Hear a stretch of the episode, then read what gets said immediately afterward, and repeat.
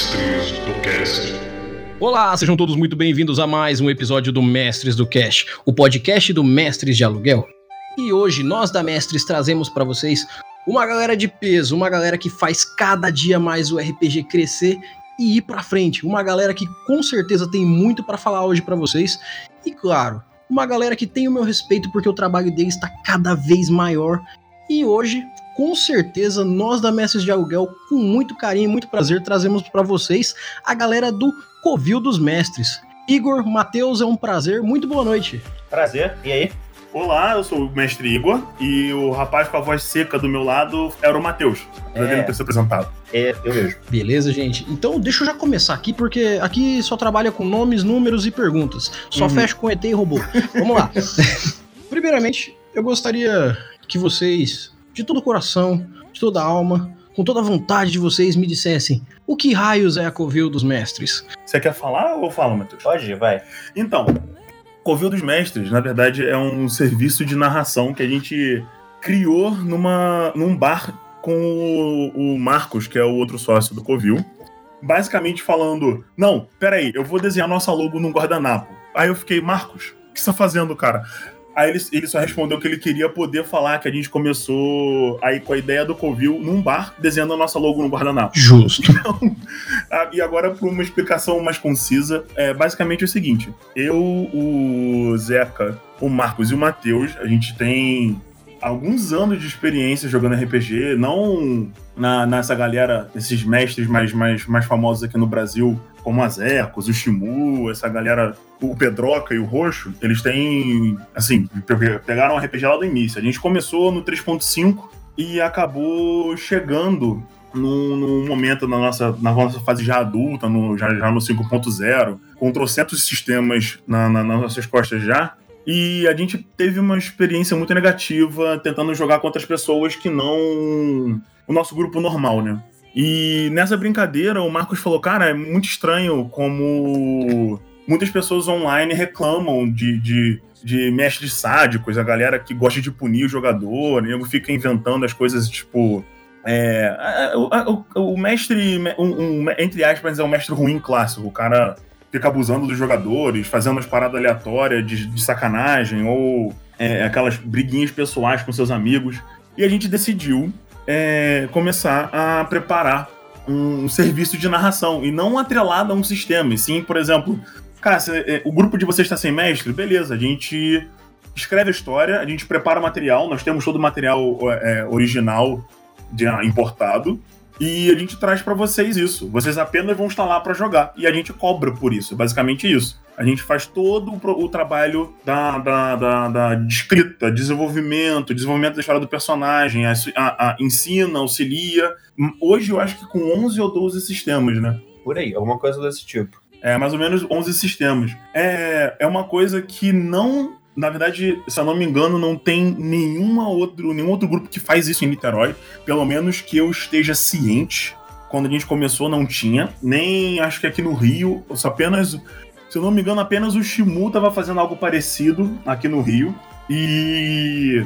É, é mais ou menos isso. A gente viu é, é, coisas lá fora parecidas e decidiu começar a fazer aqui. E- e na época que a gente começou, no Brasil, se eu não me engano, só tinham quatro grupos que faziam, quatro ou cinco grupos que a gente conseguiu encontrar que vendiam um serviço de narração. Maneiro. E até, assim, essa parte que vocês falaram que vocês trabalham com a parte da narração, os sistemas que vocês trabalham, no caso, vocês vão lá, vocês destrincham aquilo, se profissionalizam naquilo, e imagino que vocês levam, assim, da melhor forma, mais facilitada possível para os seus jogadores, né? É, tem essa parada também de facilitar para os jogadores, porque muita gente, além do fato de, de que eles podem não conhecer muitos sistemas ou estar sempre só naquela de D&D, D&D, D&D, porque o D&D é o mais famoso. Mas, cara, nós temos um grande mestre que é o Zeca, que mestra o mundo das trevas, que é outra parte muito grande do RPG, que é o storyteller.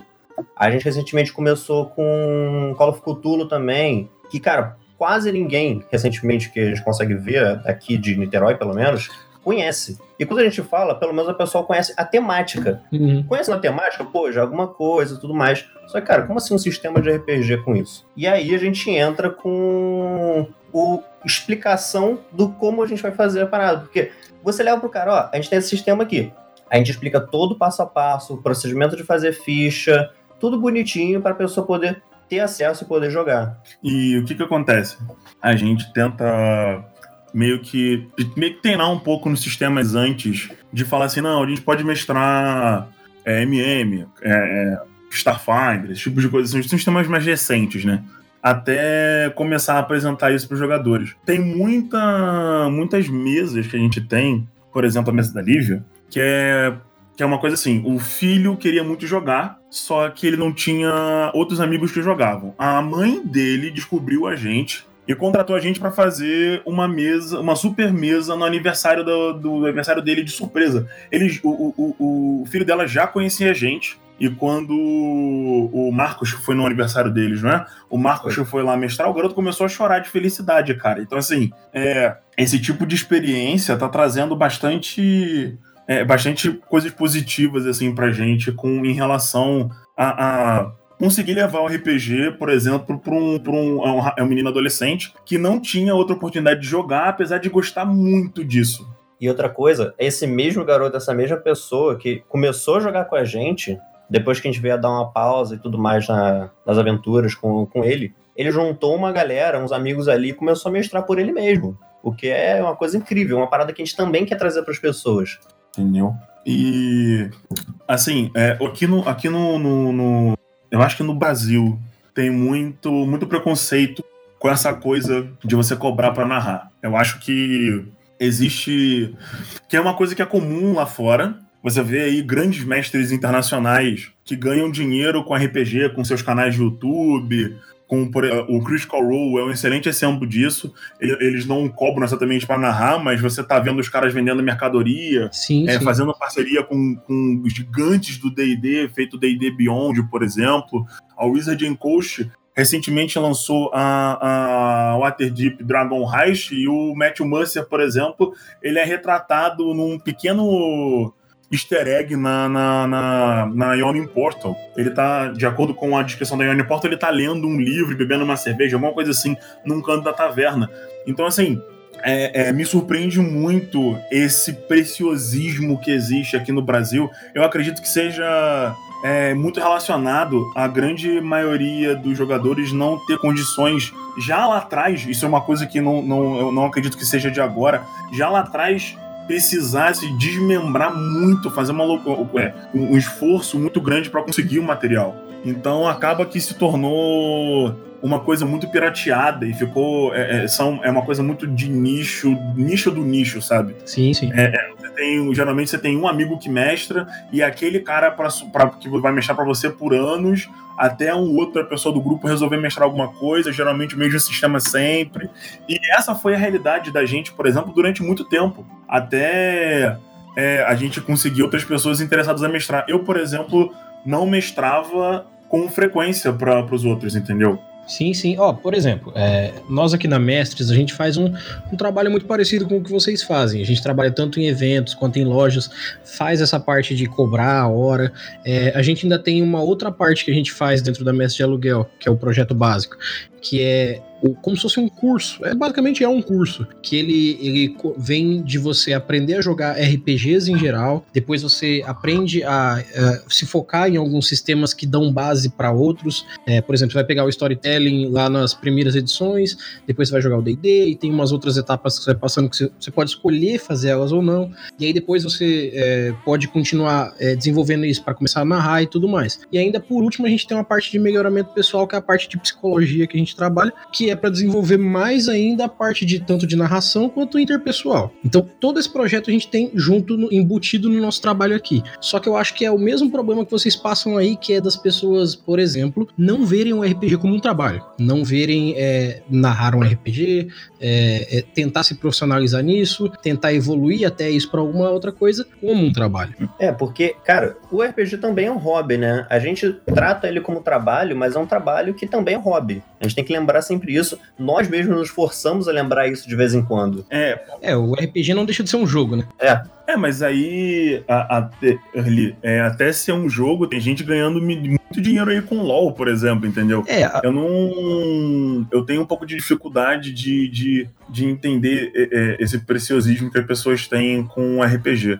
Eu, faz sentido, porque é uma coisa que você faz com os amigos, mas o jogar videogame também é, e tem muita gente ganhando dinheiro com isso. Eu acho que o. Desculpa Hum. atrapalhar. É, a, a melhor paralelo que a gente pode fazer é assim: futebol é um jogo, mas é profissional. E é um esporte. É, se você jogar um e-sport, por exemplo, League of Legends, é um jogo, é um e-sport e logo gera profissionais. Sim. Então, basicamente, é como se o RPG ele só pudesse ser tratado como um jogo porque não é um esporte ou algo mais, então não tem uma visão financeira envolvida nele. Ele tem que ser tratado só como um hobby, e é assim que, infelizmente, uma grande maioria trata. RPG é um hobby, é um jogo, não mais que isso. Mas aí, você, você pensar dessa forma, por que, que a Wizard Coast para de vender os livros e entrega PDF pra geral também? Exatamente. Entendeu? Por isso que essa mentalidade, principalmente aqui no Brasil, é muito complexa. Porque você chega pra uma pessoa e fala assim: eu te cobro um tanto pra me preparar pra uma mesa de seis pessoas que você e seus amigos vão jogar, que eu não sei quem são. Eu vou programar uma história pra um grupo que eu não tenho certeza se vai gostar, mas vou fazer o meu melhor. Eu não sei o nível de experiência de vocês, apesar do fato de que eu vou sentar e conversar com vocês e tentar me inteirar. E ainda assim, eu tenho que me propor a fazer uma- um bom trabalho para que vocês que estão pagando e se divertindo realmente tirem proveito disso. Ainda assim, muita gente não vê como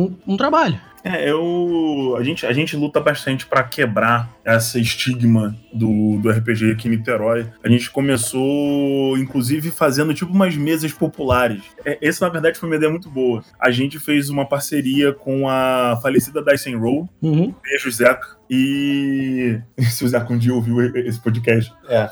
É, Ah, ouçam, todo mundo ouça o podcast. Por favor. E aí, eu, inclusive, agora eu vou ter que passar pra ele, pra ele poder eu, eu ouvir dando- falando beijos da Somos obrigados a fazer isso agora, né? É, e aí o que acontece? Todas as quartas à noite, todos os domingos, a gente ia até lá e cobrava, acho que um- uns. Era 10 reais mais ou menos, né? Não, de Era. retorno, a gente não recebia tanto como se a gente estivesse fazendo por fora, porque. Saía, era, saía elas por elas, né? Mais É. ou menos, mas eles faziam questão de ajudar a gente de alguma forma. Só que o pessoal ia pra lá, pagava o valor normal, que era uma cafeteria com valor de passe, que você pagava um valor pra jogar o jogo da casa. Só que nós éramos o jogo da casa. Entendeu? Uhum. Basicamente, vocês eram um jogo de tabuleiro. É. É basicamente isso. Nós éramos um jogo de tabuleiro pra eles. Só que a galera era muito gente boa e tudo mais. Nós tínhamos uma mesa especial deles que jogavam Game of Thrones, eles adoravam. E a gente ia lá todo domingo jogando D&D, toda quarta jogando Mundo das Trevas e vez ou outra alternando um ou outro com alguma Algum outro sistema que a gente queria, que eu quisesse narrar. E isso trouxe muito, muito crescimento, assim, pra nossa página do Instagram, que é basicamente é a página onde a gente trabalha mais. O Facebook tá lá meio que pra, pra tá lá. as moscas. É, ele tá, tá lá, né? Ele tá lá. E, por exemplo, a- a- eu tenho amigos pessoais que iam lá jogar com a gente porque queriam ter a, a, a- a experiência de se sentir meio que numa guilda de aventureiros, né? Porque você podia chegar lá e se juntar com qualquer pessoa pra jogar, entendeu? Então você chegava lá e tinha gente aleatória, e você trazia o seu personagem, a gente, a gente fazia o controle dos personagens, do, do up deles e dos, das recompensas, tudo isso pro, pro rapaz chegar lá e fazer o que ele, que ele se divertisse com outras pessoas. É, exatamente. O, o- Quando as pessoas chegavam lá, elas falavam assim: Ah, eu nunca joguei com vocês. A gente fala, ah, nunca jogou, beleza. A gente entregava uma ficha em branco, passava aqueles minutinhos explicando como fazer um personagem, se a pessoa não sabia e tudo mais, ou não estava acostumado com o sistema, jogou antigo, alguma outra coisa. Ensinava ele rapidinho e já inseria ele na- no meio da aventura. Sempre fazendo one shots. Todos os dias que a gente ia lá eram one shots. Aí a pessoa tinha o mesmo personagem sempre. A gente teve personagens que chegaram do- nível 1 até o 6, jogando tipo uma vez por semana só. Uhum. É, nessa, nesse rodízio de, de jogos né, na cafeteria. Isso foi bastante interessante porque ajudou a gente a desenvolver muita criação de, de one shot com tempo é, é, concentradinho ali pra definir o quando, meio, início, meio e fim, onde tá o plot twist, onde é que tá o clímax. E acabava que é, você meio que podia conseguir contar uma história acontecendo com várias pessoas ao mesmo tempo, enquanto eventos iam se desenvolvendo e o problema ia diminuindo, aumentando, enquanto os, os jogadores mais frequentes ficavam voltando para voltando, tipo, nos mesmos lugares que aconteceu alguma outra coisa e passando pelo, por regiões em que os outros jogadores alteraram coisas ou salvaram vilas, esse tipo de coisa. E, e uma das coisas que a galera gostou muito desse, desse esquema foram o quanto orgânico tava a região que os, os jogadores de nível 1 a 5 jogavam, né? Sim, sim. Porque vocês acabaram ger gerando uma rotação de grupos dentro de um mundo. Então vocês Exato. criaram um movimento, né? É, exato. E a gente meio que absorvia as coisas que aconteciam nas missões organicamente pro, um pro grande, cenário. É, um grande exemplo foi uma vez, uma aventura que o Marcos estava mestrando, a galera estava caminhando com um mercador. Vamos levar um mercador, vamos ser guardas dele, atravessar um deserto e deixar a mercadoria do outro lado. Cara, ponto A, ponto B, coisa simples, com problemas no meio. Só que no meio teve toda uma trama com pessoas tentando atacar a carruagem. Por que estavam atacando? Eles acabaram descobrindo, estavam querendo pegar por causa de, do, do que eles estavam levando. Eles estavam levando material especial para um grupo de elfos do outro lado do deserto, que não queriam deixar chegar lá, não sei o quê. Mas qual foi o grande plot? Não foi nem a história criada pelo mestre. Ah, não foi nem os bandidos, né? O que aconteceu mesmo na, na aventura foram os jogadores serem sádicos e perversos o suficiente para atormentarem um grupo de goblins e deixar alguns vivos a ponto deles se organizarem e fazer um levante com todo o exército dos goblins e juntando com hobgoblins, juntando com bugbears, todos da região, e eles simplesmente fecharam o deserto e virou terra de ninguém, no estilo Mad Max. Caraca. E ali, de repente, ficou uma aventura de nível um pouco mais alto, que todo mundo falou assim: "Ah, mas lá não tava fazendo não, olha, não sugiro você ir lá agora. Galera, tipo, nível 2 querendo ir. Cara, não sugiro ir agora. Mas tá ali. Quer fazer? Pô, acho melhor não. Vou, vou lá pro norte fazer outra coisa. E ficou nisso durante muito tempo, até que um grupo fechou uma mesa só para jogar essa aventura, que eles estavam no nível 4 por 5. Juntou um grupo de acho que 5 pessoas para fechar essa aventura que foram lá no deserto, desceram a porrada nos goblins, impediram uma cidade de ser destruída, salvaram a parada e resolveram o problma. Mais ou menos, Mais né? ou menos, mas resolveram. O, o, problema foi resolvido de um terço ali. Eles quebraram o, o, o, o navio de combate dos goblins. Mas isso, é muito, isso, é, isso foi muito interessante porque, é, é, cara, o nego torturou um grupo de goblins e, e, alguns sobraram. E nessa brincadeira de alguns sobraram, eles fizeram a famosa host goblinoide, né? E aí isso meio que cortou todas as outras aventuras que tinham pro deserto, porque não dava mais para passar. Isso cortou o comércio, a gente diminuiu os itens que vinham da região que ficava além do deserto, porque o nego, o nego não conseguia atravessar mais. Aí. Aí é... era tudo muito orgânico, que as coisas iam se desenvolvendo à medida que os jogadores iam pros lugares. O que foi muito bom para eles, que eles conseguiam ver, porque, olha, tem dedo meu ali, não dá para entrar no deserto por minha culpa. É, é o, o cara, o cara voltava pra. E, tipo, jogadores que não estavam sabendo o que estava acontecendo ficava assim, gente, o que aconteceu no deserto? Que não sei o que lá. Aí, por exemplo, uma das jogadoras, ela tinha uma monja que estava envolvida nessa situação do deserto. E ela só foi saber o, o que o grupo dela tinha causado isso, tipo, duas ou três semanas depois dela ter jogado e causado o problema. Aí, do, do, do, no meio do jogo, ela para gente, eu preciso falar uma coisa. Aí o que, que eu tava falar? Pô, eu acho que foi, foi bem meu grupo que, que causou esse problema lá no deserto e tal. Eu quero ir lá voltar pra tentar resolver, não sei o que lá. Só que ela de nível 4, galera de nível 2. Aí nego, não, você tá louca, a gente vai morrer, que não sei o que lá. Foi, foi, era, era muito incrível ver é, essa, isso acontecendo, porque você acaba lidando apenas com coisas controladas dentro do seu próprio grupo de amigos. E daí não tem essa coisa de, cara, tem um negócio acontecendo e a culpa é de outro cara, eu tô aqui e agora é, a bola tá na minha mão, mané. O que, que eu vou fazer, tá ligado? Tem um, um, pipinaço com o nome de outra pessoa indo na direção da minha bunda, sabe? É. E, e, e, a gente teve uma experiência muito boa com isso, o que gerou, e eu acho que eu vou dar um pulo aqui no assunto rápido, que o que gerou o desenvolvimento do nosso mapa. Porque a gente começou com essa região em que haviam, a gente meio que forçadamente criava coisas de nível mais baixo ali, né? Pra não matar aleatoriamente os personagens de forma desnecessária. É, seria bem chato fazer é, esse negócio. Tipo, qualquer missão pode ser de nível 1 a 5. Não, calma é, é, não é bem assim.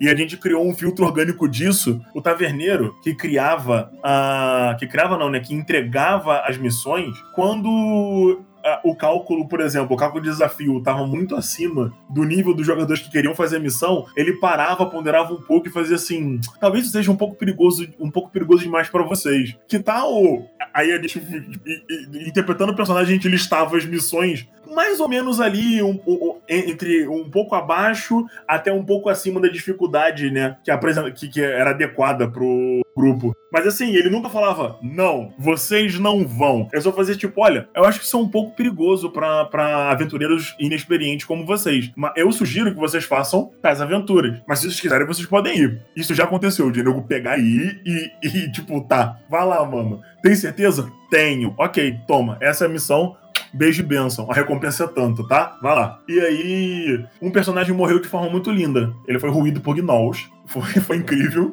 Foi triste, porque eles encontraram um dragão adulto, eles, ele morreu por um, um grupo de gnolls, e o grupo teve que voltar sem terminar a missão. É, eles desistiram e. e Pelo voltaram. menos só um morreu. foi, foi assim. É... Ah, não, mentira. Dois. Correção. Dois morreram. É, não foi eu que mexi nessa aventura. É, fui eu. E a gente acabou criando o gosto por desenvolver nosso cenário depois da cafeteria, sabe? Depois a gente tá ter trabalhado lá e começar a desenvolver mapas. Atualmente, a minha parte do mapa tem 44 folhas A4 e praticamente é o pesadelo da minha vida. Porque eu preciso desenvolver todo, todo o cenário, tudo isso dentro do, do, do mapa. E daí o que, que eu fiz? A gente, eu decidi que eu ia narrar uma super web novela RPG pra pra poder me, me ajudar a desenvolver as coisas. Porque eu tava tipo, hum, eu tenho 44 folhas A4. E eu, tipo, olhando assim, as espalhadas no chão, sabe? Uhum. Toda uhum. essa região é o sul do continente. Não, olha só, você tá enganado. O Matheus, o Matheus é o cartógrafo, vai. O cartógrafo sou eu. São, a, a gente tá fazendo nosso mapa à mão. Então eu tô desenhando tudo. Que massa. É. Só que a gente, pô, pra não ficar sobrecarregado numa pessoa só, eu peguei tudo e dividi pra galera. Uhum. Falei, olha, esse espaço aqui é de vocês. O tamanho é mais ou menos esse. A parte do Igor é boçal de grande. Né? é, maior. Ficou tirando do Marcos, com a DLC, né? É, ele ficou com a DLC no mapa, tipo. É.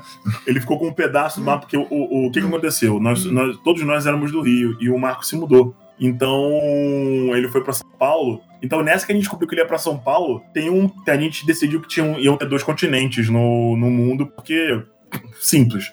E, e o termos de simplicidade mesmo, né? Pra gente não ficar muito fazendo coisas muito, muito gigantemente complexas e acabar não dando conta de criar as coisas. Uhum. Só que aí, como ele foi para São Paulo, ia meio que ficar sozinho desenvolvendo as coisas, Aí a gente falou, mano, que tal você ficar com um pedacinho pequeno no continente do, do da novela e, da, e do, do, nosso desenvolvimento principal, e daí tu fica com outro continente que é menor, mas você vai desenvolver as coisas porque você vai estar sozinho em São Paulo. Aí ele falou, show, ele tem, ele tem meio que um continente inteiro para fazer. É, ele chama ele de São Paulo. É, ele chama de São Paulo. Massa.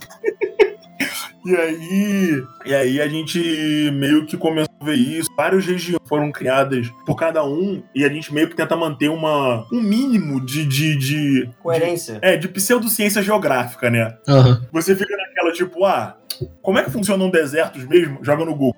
Como desertos aparecem? Ah, tá. Então isso aqui não faz o menor sentido, apaga, sabe? E tenta manter um, um, mínimo de coerência. Mas, por é, exemplo. Porque assim, é, é, essa coerência né, é o que gera fluidez histórica, é o que faz sentido rodando o mundo no tempo, né? Então vale a pena mesmo fazer assim. Sim. Outra coisa que a gente fez foi. A gente fez assim: ah, é, em que ponto o, o, o, mundo tá. Porque. E a gente começou a debater, desde a criação dos deuses do cenário, como o mundo foi criado e tudo que aconteceu em consequência do primeiro cataclisma né, do, do, do nosso universo. É, o que a gente foi pensando foi mais ou menos do nas eras, porque é, se você pensar no Senhor dos Anéis, o Senhor dos Anéis é a terceira era, mas tipo, tem coisa pra caramba lá atrás. Sim, pô, tem um Silmarillion que conta uma tonelada de coisa. Isso é Exatamente. Louco. Então a gente não pensou em fazer tipo um Silmarillion do, do cenário. A gente pegou vários pontos e falou assim: olha, aconteceu algumas coisas assim, assim, assim, e foi meio que deixando pontos fixos, sabe? Só que grandes para a gente chamar de eventos que mudaram a, história. E assim a gente vai desenvolvendo as coisas em cima dele. Ah, pô, tem uma ruína aqui. Por que, que essa ruína existe? Ah, por causa de X coisa que aconteceu na Era dos Heróis. Ah, por que, que tem a civilização aqui?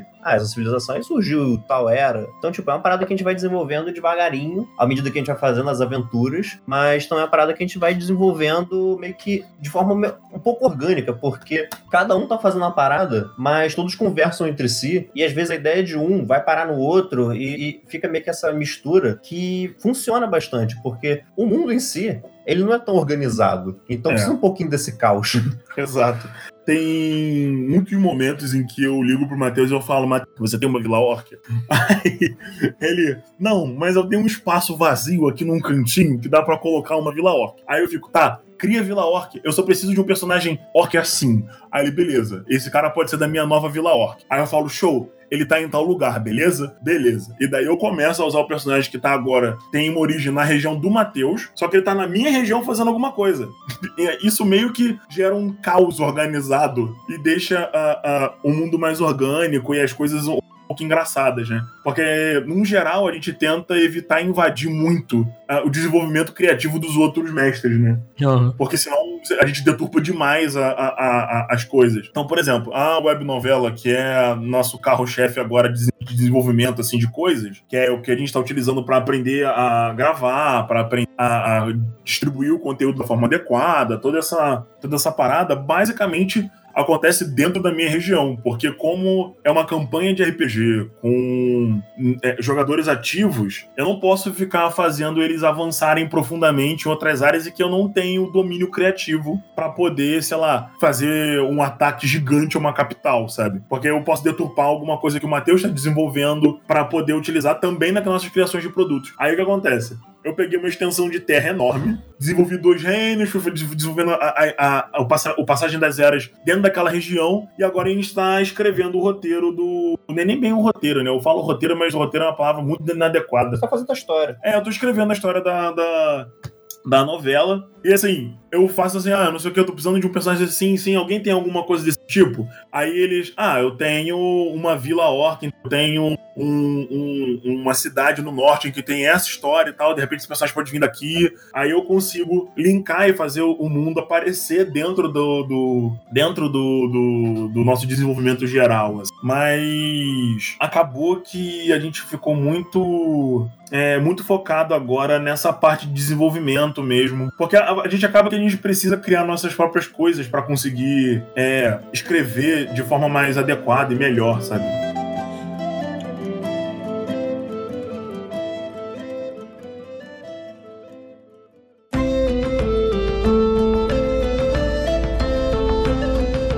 Mas assim, apesar de todo esse trabalho que vocês têm hoje com o projeto de vocês e que, por sinal, é, é de se bater palma, porque realmente o projeto de vocês faz um trabalho muito bom Obrigado. e com certeza para dignificar, para fazer crescer, para, sabe, botar o RPG para cima e para frente, que é para onde ele deve ir. Eu queria saber um pouco mais de vocês como é, pessoas, como RPGistas, como que vocês começaram no RPG? Porque para conseguir ter todo esse trabalho, não só por logística, mas por experiência, tem que ter uma bagagem. Então eu queria que vocês escolhessem quem vai falar aí, mas como vocês começaram no RPG? Vai lá. Então, é bem, é bem rápido de falar a parte dos dois, porque elas são juntas. Exato, a gente começou a jogar junto. Nós dois moramos no mesmo condomínio. E. Ô, oh, louco. É, nós somos amigos há muito tempo, desde moleque. Tem uns 20 anos já. É, por aí. Então a gente sempre teve esse contato. Quando a gente estava bem pequeno, a gente começou a fazer aquelas aventurazinhas de criança, mais que a gente ia falando. Salvar a princesa, um clássico. Exatamente. O... E a gente fazia todas essas paradas, tipo, bater papo, fingir, brincar e tudo mais. Eventualmente a gente descobriu que no... por trás disso tudo existia uma parada. A gente só não sabia o que era. Um de nós, que era um outro amigo nosso, mas que ele já saiu daqui do condomínio há muito tempo, descobriu o RPG e trouxe pra gente. Falou: olha, gente, tem um negócio chamado RPG. E a gente jogava do nosso jeito a caralho. Quando a gente começou a fazer isso, a gente começou a fazer histórias e a gente usava histórias baseadas em coisas que a gente conhecia. Do tipo, ah, é um RPG de Naruto. É um RPG de Star Wars. A gente inventava coisas, ficava falando, não tinha ficha, não tinha dado, não tinha nada. A gente só ficava falando, gritando um pro outro. Eventualmente a gente foi ficando mais velho, foi ficando mais velho. E a gente meio que deu uma parada, uma boa pausa nisso. Nessa parte mais, é, meio que, digamos, infantil. Eventualmente, quando a gente já tava. Já tem o quê? Uns 7, 8 anos que a gente voltou de fato ao RPG, só que o RPG mesmo, de papel, de dado. RPG de mesa clássico. Quando um amigo nosso, o Fábio, virou pra gente e falou assim: pô, vocês gostam de RPG? Pô, maneiro, eu sou mestre. Eu posso mestrar pra vocês. Juntou um grupo que era da galera que fazia Kung Fu na época e a gente começou a jogar. Ele mestrou lá, aventura no 3.5. Pô, aventura divertidíssima que a gente começou a jogar e tudo mais. Só que bateu no problema que a gente sempre vê acontecendo com todas as mesas. O mestre ficou sem tempo. E o mestre ficou sem tempo, ele não pôde mestrar. O que aconteceu com a mesa? Só sobrou jogador. Só sobrando jogador, a gente faz o quê? Pô, não joga. Como é que a gente faz? A gente quer jogar. Um de nós, o Felipe, pegou e falou assim: pô, eu mestro. Tudo bem, eu mestro. Não queria, ninguém queria, na verdade. Só que ele foi, pegou e fez. A gente foi forjado em fogo e em sangue, cara. É, É, eu acho que até, desculpa atrapalhar, eu acho que até essa é uma das melhores formas de se formar mestres, a necessidade.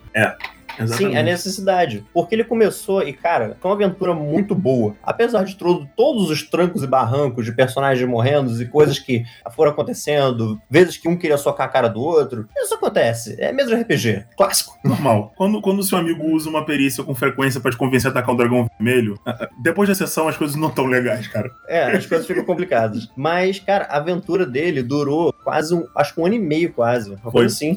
Foi dois anos e a gente terminou voltando no tempo. É, é, terminou uma maluquice.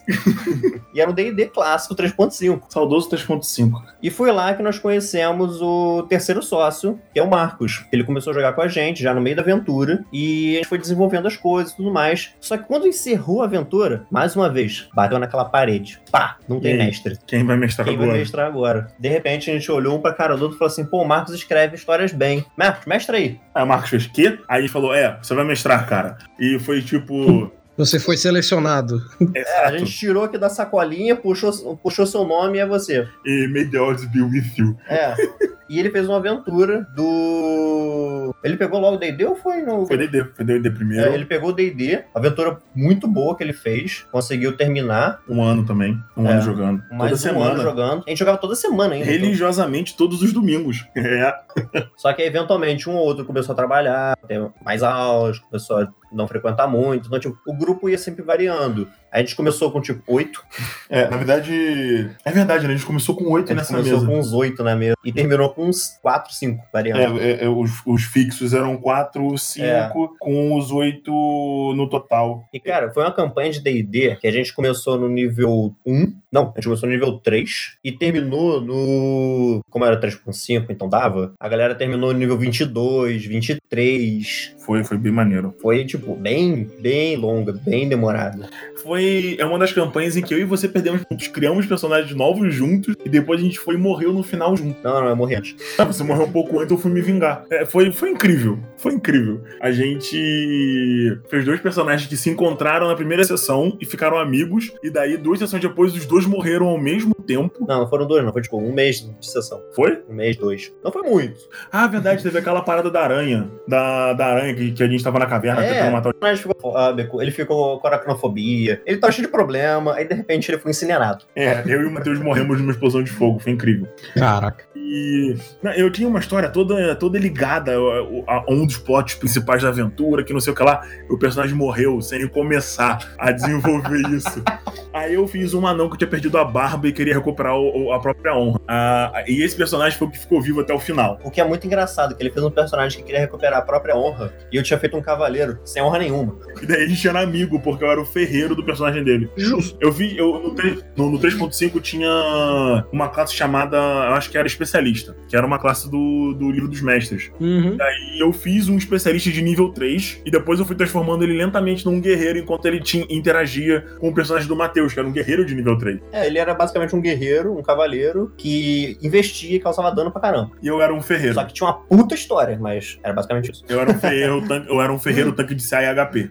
E era, foi basicamente isso. Mas eu acho que depois veio o Zeca, né? Mas o Zeca é. Não, não, não. Depois dessa, aí a gente começou a se aventurar nos outros sistemas. Que foi Verdade. quando a gente começou a jogar o Game of Thrones. Verdade, o nosso, nosso debut em outros sistemas foi GOT RPG. GOT RPG, inclusive, um dos meus sistemas favoritos até hoje. É, é- é maravilhoso pra você contar histórias low fantasy. É muito bom, você pode usar o, o- próprio sistema, não para o Game of Thrones exatamente. O próprio Marcos, ele fez uma aventura para um livro do Danilo, Danilo Sarcinelli, é Sarcinelli? É Sassané. É. Sassané. O Danilo Sarcinelli, Com passagem pra escuridão. Isso, Passagem para a Escuridão. Beijo, Danilo.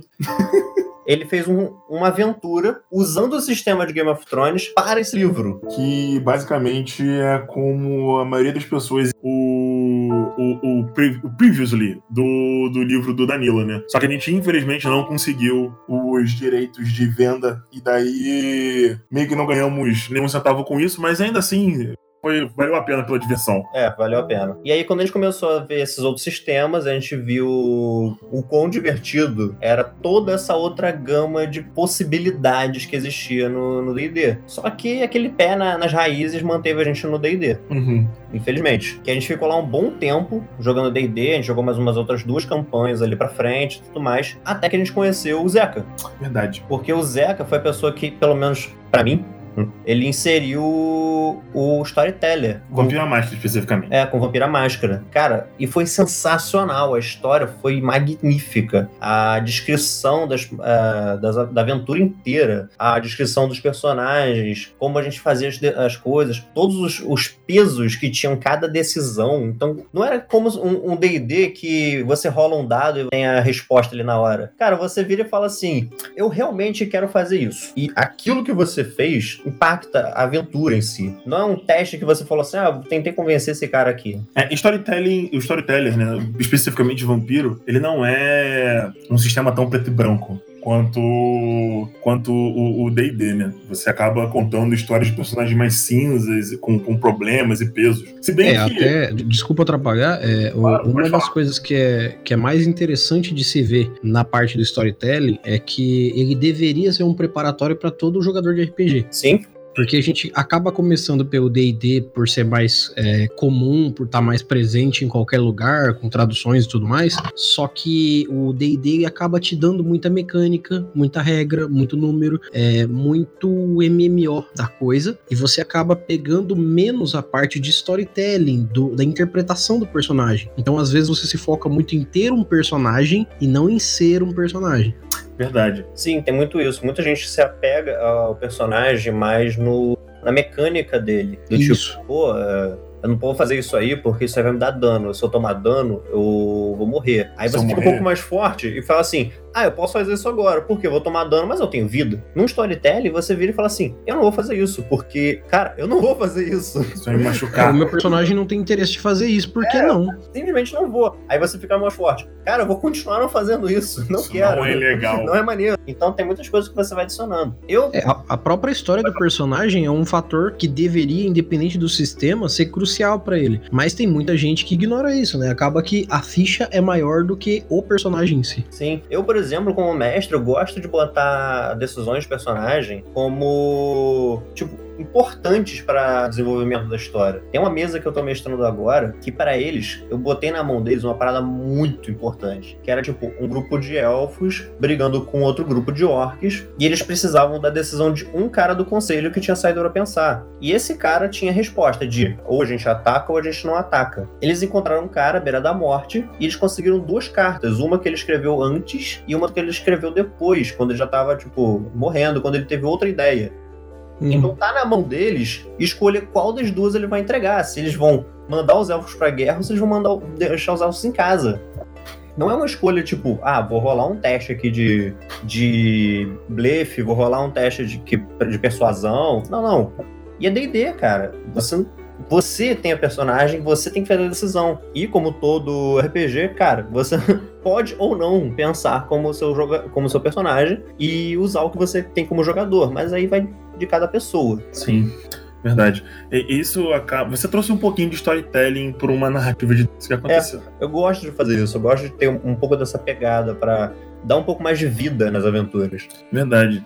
Verdade. A gente tenta bastante é, melhorar assim a, a profundidade do, do, dos vilões e personagens que estão em volta dos jogadores. Isso, para mim, particularmente, vem muito com um caderno e escrever à mão mesmo. Eu, eu, eu dificilmente escrevo aventuras no computador. Eu sento num, num, num canto, fico anotando coisas, eu coloco tipo o nome do personagem, o que, que, ele quer fazer, as motivações, a vida, um pouquinho da vida dele. Aí eu fico lendo aquilo para pensar na, na, na, nas reações, no, no, ambiente que ele tá, o que, que, o, que, que, que o objetivo dali pode, pode levar, se ele quer usar os personagens de alguma forma, se não, se ele tá apenas é, interessado em andar com, algum, com alguma coisa dele. E nesse, nesse exato momento eu tô falando sobre o personagem da novela.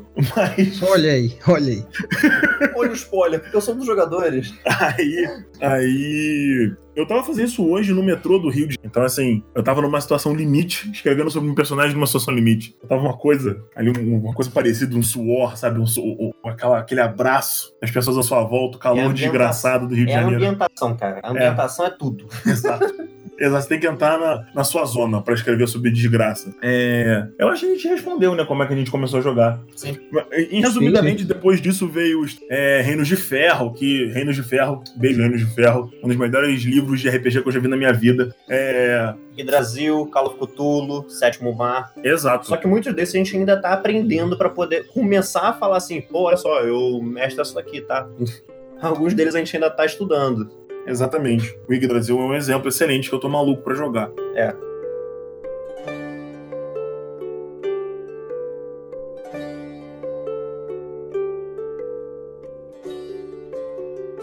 Uma outra coisa que eu acho que é interessante a gente estar tá perguntando, assim, para vocês, principalmente para que o pessoal que, que tá ouvindo aqui conheça mais de vocês e, e, entenda bem como é o projeto de vocês, como é o trabalho de vocês, como vocês veem o RPG, é a gente sabendo como que é a mentalidade de cada um, no caso de vocês que representam o, o grupo, não só vocês, mas vocês que estão aqui hoje representando o grupo.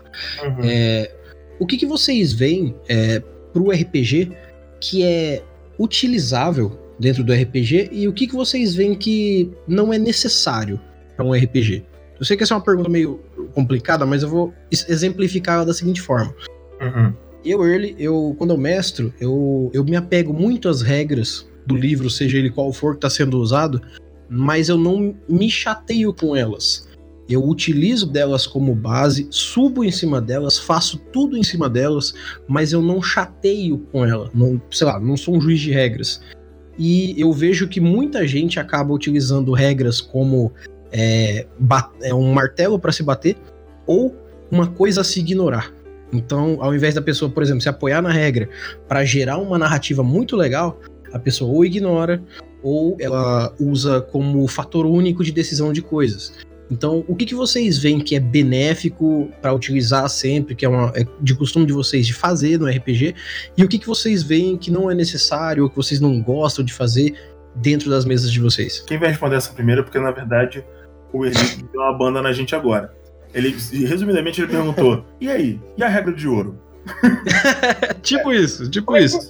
Como é que vocês usam a regra de ouro? Que é aquela é... pergunta infame, né? e, e o pior que é a pergunta ao contrário, né? Como que vocês não usam a regra de ouro? Exatamente, exatamente. É o plot twist da pergunta. In the plot twist.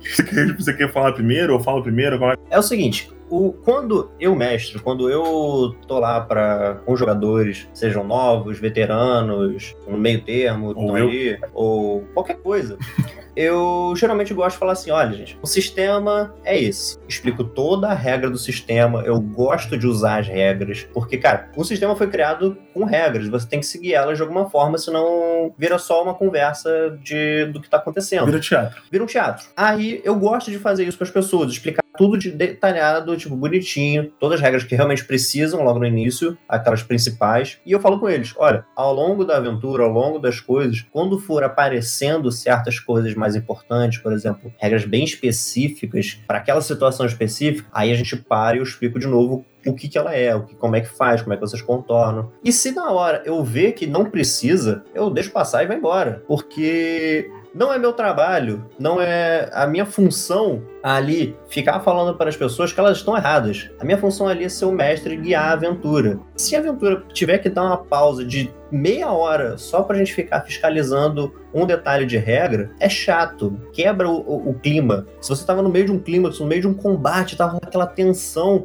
pô, vamos viver, vamos morrer, de repente você tem que parar 30, 40 minutos para verificar se você ganha um bônus de flanqueio porque você está em cima de uma árvore e a outra pessoa está debaixo da terra, sendo que um tá vestido de verde e outro tá de amarelo. Uhum. É uma- são situações que você pode simplesmente falar, ah, faz assim e resolve. Às vezes tá certo, Sim. às vezes tá errado. Você vai- nem sempre vai, vai acertar. Mas são formas que eu vejo de você contornar certas situações para resolver de outra forma. E se você realmente bater numa parada que você tem que ver a regra, o que eu geralmente faço é, pô, cara, faz desse jeito, hoje, agora, nesse momento, para a gente não perder tempo. Assim que terminar a sessão, eu vejo isso e a gente acerta e da próxima vez é só seguir. Porque vai deixar mais fluido. Pode ser que eu facilite a pessoa naquela hora? Pode. Pode ser que eu atrapalhe? Pode. Mas eu vejo assim de uma forma muito mais fácil de você guiar e gerenciar ah, qualquer tipo de aventura. É, você não, não acaba que você não deturpa o, o- a narrativa na hora e você consegue eventualmente correr o problema caso haja um. Em relação a isso, eu sou um Desculpa, pouco. só repete sua última frase que cortou. Ah, então. Eu disse você que utilizando disso, você não deturpa a narrativa para todo mundo que tava muito agitado e ansioso, por exemplo, quando você bate na mesa e grita não, porra! E daí faz um rugido e- retardado e todo mundo fica, ai meu Deus, um dragão, um dragão! E de repente alguém faz uma pergunta e fala, não, peraí, tem que olhar isso no livro. 20 minutos depois, então, eu acho que é assim, né? Aí vocês simplesmente voltam e aquela ansiedade de aparecer um dragão custo verde que tava ali do lado simplesmente desaparece. É, eu sou um pouco mais é, juiz de regras em relação a algumas coisas porque eu tenho boa parte das regras memorizadas. Então é difícil. Só quando a gente chega numas paradas muito específicas que eu acabo me confundindo com algumas coisas porque eu tive a, a, a, a, a ideia super, super sã e divertida de pegar o livro e ir folheando ele, lendo tudo e revendo coisa. Eu tô chegando num ponto recentemente que eu tô. me- As magias de níveis mais baixos. Algumas vezes eu, eu lembro dela, dos efeitos e da escrita da magia de cabeça. Sim, sim. Então, É, mas isso- a reutilização vai gravando, né? exatamente. Isso não se estende a um tipo nível 2 ou 3. Geralmente é truques e magias de nível 1, porque afinal de contas existem limites humanos para as coisas. Uma coisa engraçada é que de vez em quando eu tô com uma dúvida assim, pô, mas onde é que tava um negócio desse, amigo? Pô, página 37, abre lá. Página 37 na tabela 2A. Aí tá, sei lá, na 38, no mais, Tá. mais errado. Sim, sabe?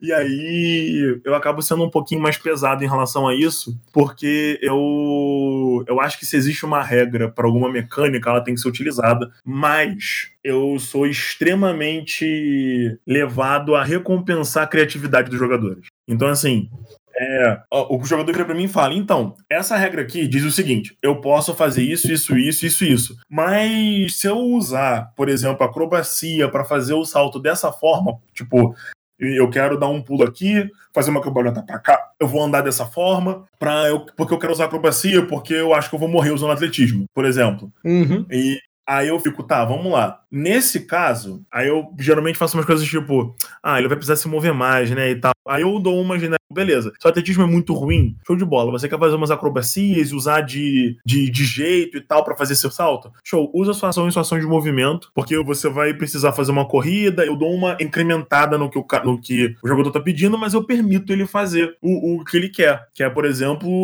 usar de, de- da criatividade dele pra se dar uma vantagem e não utilizar o- uma perícia que é muito ruim. É claro que existem limites para isso. Você não pode é, é, usar intimidar para ganhar um debate diplomático, por exemplo. É, isso seria esticar demais. Depende do debate diplomático. Ué, você tá na frente do rei, você vai intimidar o rei? Só, depende. Entendeu? Eu sou outro rei? Não, É, existe a possibilidade, mas não é Exato. o ideal, né? É exato, é uma coisa assim, é, é- é, você não vai estar numa posição, por exemplo, para usar de ameaça contra uma pessoa num- numa posição política muito acima da sua. A não É, ser que você, principalmente lá, quando é ameaça física, né? Ele vai Exatamente. olhar pra você e rir. Agora você pode jogar uma cartada do tipo, ah, eu sei um segredo que você tem e tal, e utilizar disso com intimidação. Exato, É visto até como diplomacia, mas joga na intimidação isso. exato. Mas isso aí é o quê? Criatividade. Você pode falar para Exatamente. o cara pode virar pra mim e falar: Ah, mestre Igor, eu quero usar intimidação porque eu vou tentar dar uma chantageada nele. Eu não tô ameaçando. Eu vou apenas, no meio da conversa, soltar alguma informação pra ver se ele pega que eu sei um negócio aqui. Falei, beleza, rola intimidação.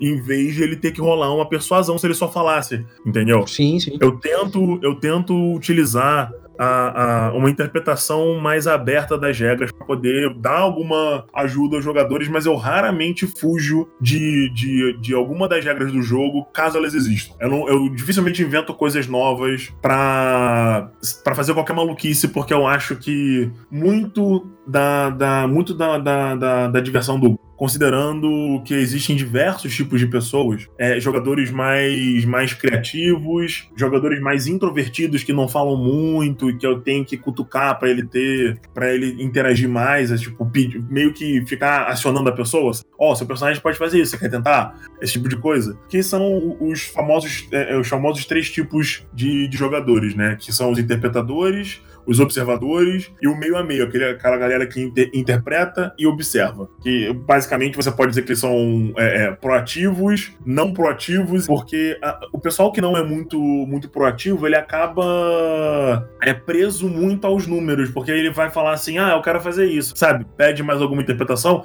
e a pessoa às vezes tem vergonha ou não se sente confortável. Então eu tento que dar um, eu tento dar um meio termo para isso, em vez de simplesmente ficar inventando coisas novas para os jogadores personagens que ficam buscando alguma coisa e eu tento manter um, uma, uma coesão dentro disso porque eu acredito que isso deixe os jogadores que não tem muita, muita é, desenvoltura para falar e tal, e, e você todos nós sabemos que sempre existe o líder do grupo, mesmo que não tenha ninguém falando que é um líder do grupo, né? Sim, sim, acaba se assumindo alguém ali. Exatamente.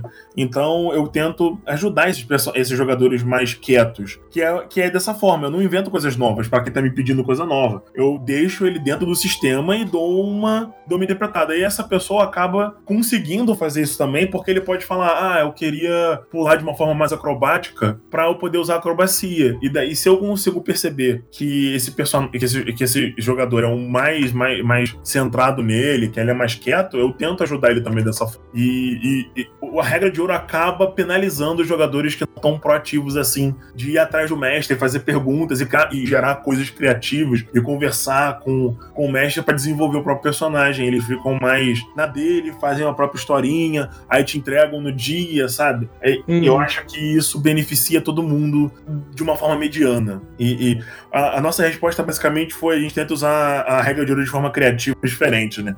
Massa, muito bom. Ainda bem que vocês não utilizam da regra de ouro como se fosse uma regra de livro. Essa é a principal não. diferença, né? Não, a regra de ouro é pra. pra basicamente serve para você não deturpar a história que você tá contando e, e, não deturpar, tipo, o jogo em si todo, porque, como o Matheus falou, por exemplo, putz, mano, não lembro como é que é a interação de agarrar com outra pessoa agarrando também. Então vamos fazer o seguinte: faz um teste de atletismo aí, sabe? E depois eu vejo. Porque se for, se for um jogo gravado, por exemplo, vamos lá, 30 minutos debatendo com um jogador mais apegado às regras, sabe? Não, mas porque a interpretação disso é assim e não sei o quê.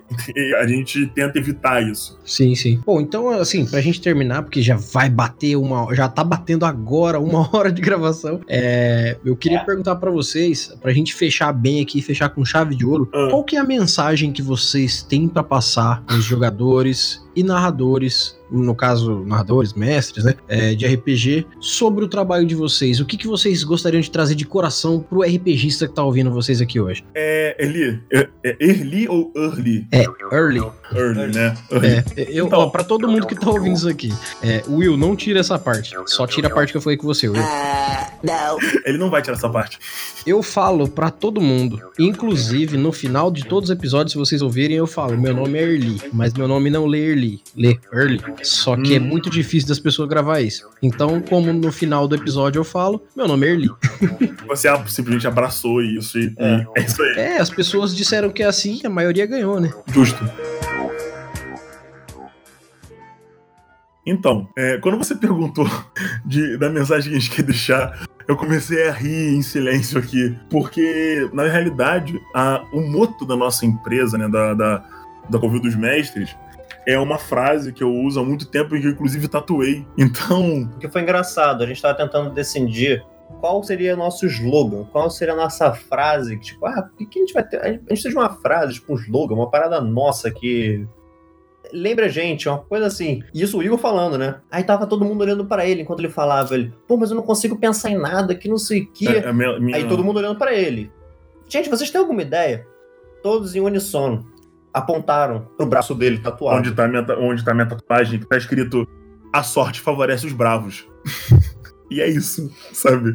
tipo, eu acho que, que a mensagem, no geral, para o RPG aqui no Brasil seria é, uma mensagem de coragem, né? Porque a gente tá nessa situação do, do mercado brasileiro de RPG que tá voltando a funcionar agora, com o D&D sendo traduzido, a Devir com diversos é, é, é tabuleiros avançados, que é uma coisa que não tem, não faz parte do RPG, mas também faz parte do RPG. Sim. Que são os novos jogos de, de com mecânicas modernas e tal. Isso acaba trazendo pessoas para isso também. Os novos jogos de tabuleiro com mecânicas de storytelling e de, de, de aventura. Então, é, eu e acho. o RPG nacional crescendo cada vez mais, né? A editora Jambô lançando livro. Tormenta 20 tá aí para mostrar que a gente tem um público para isso, a gente tem um mercado para isso. Exatamente. E ainda tem mais, cara. Você vê muita gente agora fazendo sistemas, fazendo remasterizações de versões antigas. Cara, a mais famosa que eu consigo lembrar agora, pelo menos fora do Tormenta, né? Cara, o Call of Cthulhu, que de repente teve um up que a New Order trouxe, assim, do nada.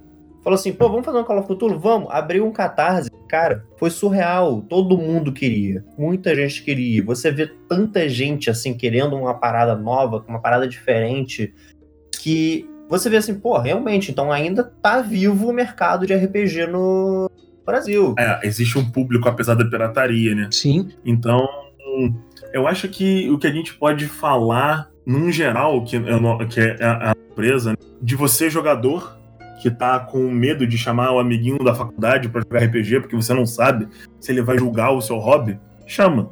Você, colega mestre, que não tem certeza se você conseguiria lidar com um sistema novo, compra o sistema.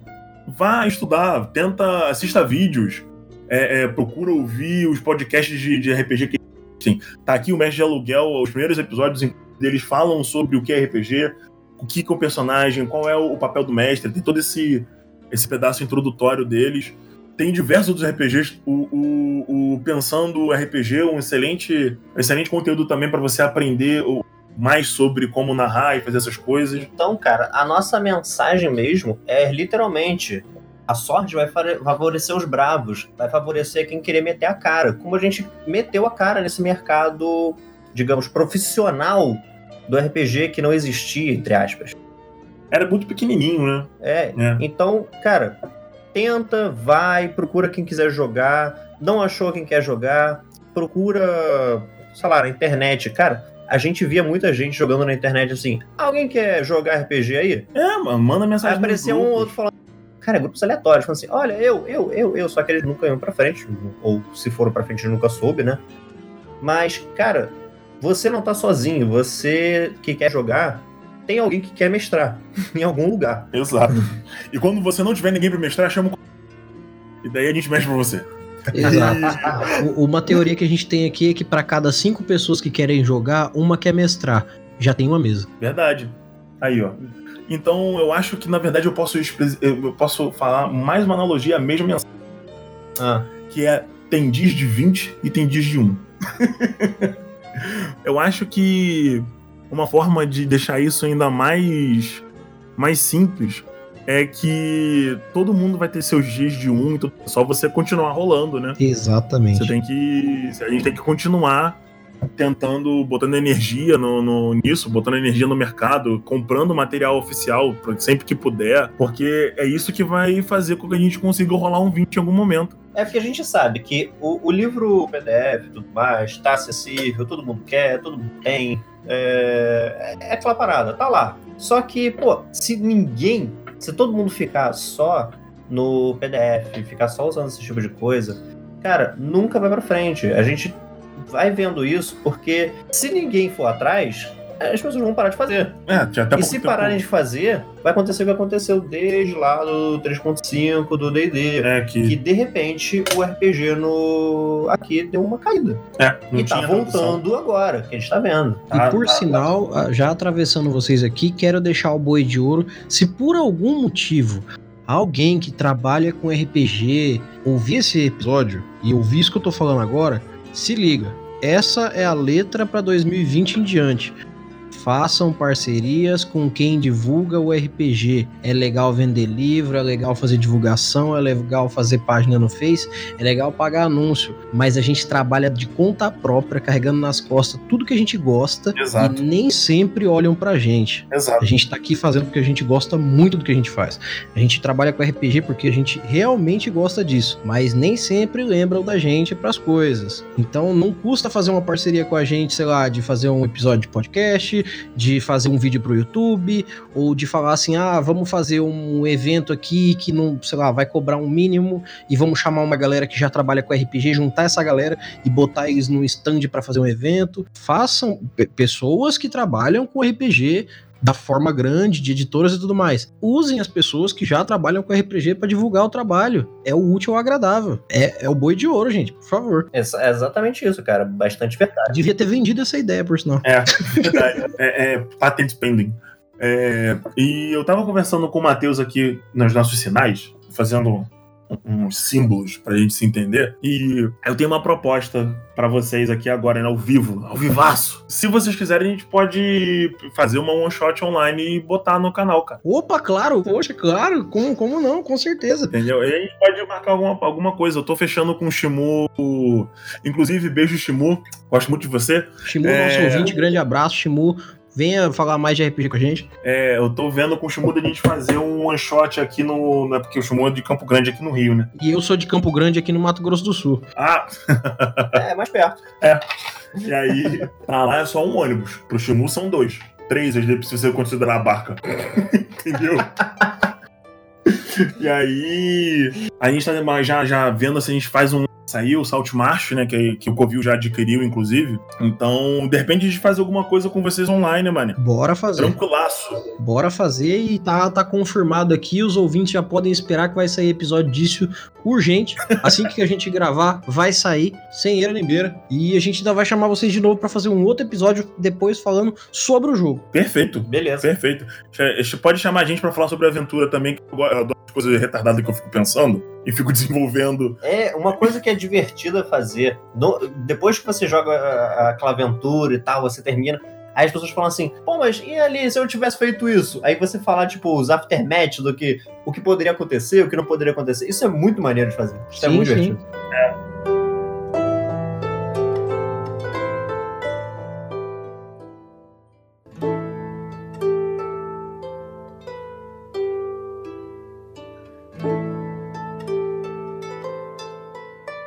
Primeiramente, gente, é, eu gostaria de agradecer enormemente a participação de vocês. Eu gostei muito desse papo que eu tive com vocês aqui, principalmente porque o que vocês disseram, não só pra mim, como pra todo mundo que tá ouvindo, vai agregar aí muito. E eu tenho certeza que o pessoal agora tá muito mais próximo de vocês e conhece um pouco mais do trabalho de vocês. Que, como eu disse, a gente tem um trabalho parecido aqui e é legal de saber que tem gente em outros lugares que faz um trabalho parecido, às vezes um trabalho até melhor. E isso motiva a saber que a gente não tá sozinho, como vocês mesmos disseram. Então, muito obrigado pela participação mesmo. Claro, Cara. convida a gente mais, inclusive. É, a gente agradece muito também ter pode tendo a oportunidade de participar, né? A gente teve a mesma entrevista que o Shimu. Aí, ó. Exatamente. Eu, em breve, logo em breve, eu, assim, a cada tanto tempo, eu faço um episódio que chama Papo de Mestre. E aí, comumente eu chamo representantes de algum lugar. Ou eu chamo é, pessoas que eu conheço que mestram RPG há muito tempo, ou eu chamo a- alguns narradores de alguns projetos em específico, chamo um de cada. Então, o, o próximo papo de mestre que tiver, com certeza eu vou estar chamando vocês para participarem também. A gente tá falando sobre assuntos específicos, falar sobre polêmica, falar sobre coisas que os mestres têm que bater papo. Beleza. Pode chamar, pode chamar que de repente até aparece os outros, o, o Zeca e o Marcos, de repente, numa possibilidade muito louca aí do, do- de horários e futuros. Beleza, então. Gente, novamente, muito obrigado pela participação. Eu espero que vocês tenham gostado também do que foi falado aqui hoje. E nós nos vemos numa próxima, então. Sim, até a próxima. até a próxima na, nas idas e vidas da- da- do, do ao vivo de hoje em dia, né? Na internet. Isso aí, do ao vivo, mas não em cores.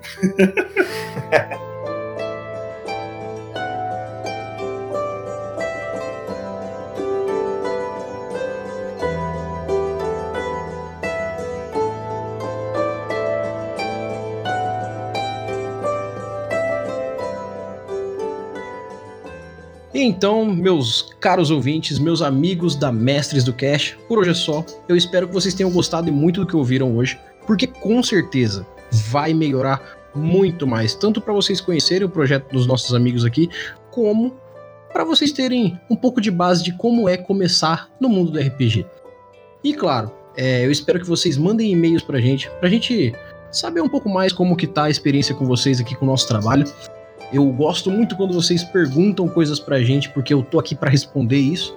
E principalmente, fiquem ligados, porque mês que vem é o mês que a gente vai completar um ano de podcast, então fiquem ligados aí que vai sair muita coisa boa. E tô sentindo um cheiro de parte 3 do Diário de um Narrador, hein? Tô sentindo um cheiro aqui. Então, fiquem ligados, fiquem ligados que tem muita novidade boa para vir e não se esqueçam que o nosso canal no YouTube tá quase pronto, tá quase saindo os primeiros vídeos de aula. E, claro, tudo que a gente puder fazer por vocês e pro RPG melhorar cada dia mais, a gente vai estar tá fazendo. Não se esqueçam de falar com a gente, passem lá no nosso PicPay, deixem dinheiro à vontade, passem no Padrim, comprem tudo que vocês puderem lá, vocês não vão ganhar nada com isso, mas a gente vai fazer mais para vocês. E não se esqueçam, meu nome é Erli e eu vou estar aqui esperando por vocês. Nós nos vemos no nosso próximo episódio. Até mais!